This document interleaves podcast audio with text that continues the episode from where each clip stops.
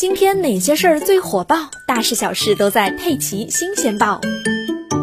昨天跟大家聊了，四川这段时间降水多，青衣江多处都超过了警戒水位，四川还首次启动了一级防汛应急响应。就在这么危险的情况下，四川有一名男子在江边拍涨水的照片，结果不小心坠江被冲走了，人到现在还没有找到。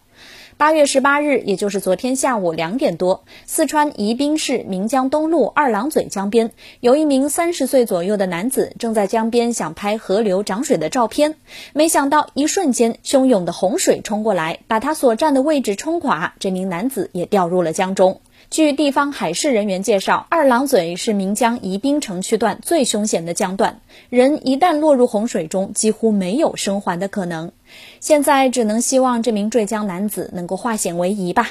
目前四川正处于强降雨和洪水爆发时期，四川的小伙伴一定要注意安全哦。对了，现在我们杭州的钱塘江也进入起汛期了。要提醒大家的是，进入起汛期后，钱塘江潮水会呈现逐渐增大的趋势，过两天还将迎来今年以来最大的钱塘潮，请大家一定一定要当心，要引以为戒哦。